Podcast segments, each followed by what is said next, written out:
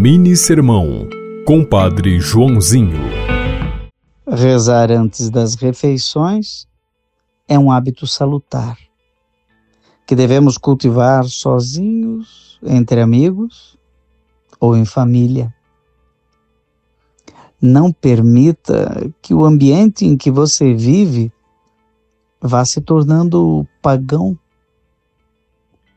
e um jeito de sinalizar para a fé que você tem no coração, mas também em casa, é rezar. Faça ao menos o sinal da cruz quando for se alimentar, nem que seja num restaurante, numa lanchonete. Dê um sinal público de sua fé e da sua gratidão ao Deus que tudo nos dá e também nos dá o alimento. Continua realizando o milagre da multiplicação, como Jesus fez. E antes de realizar o milagre, ele rezou e agradeceu. Você ouviu Mini Sermão, Compadre Joãozinho.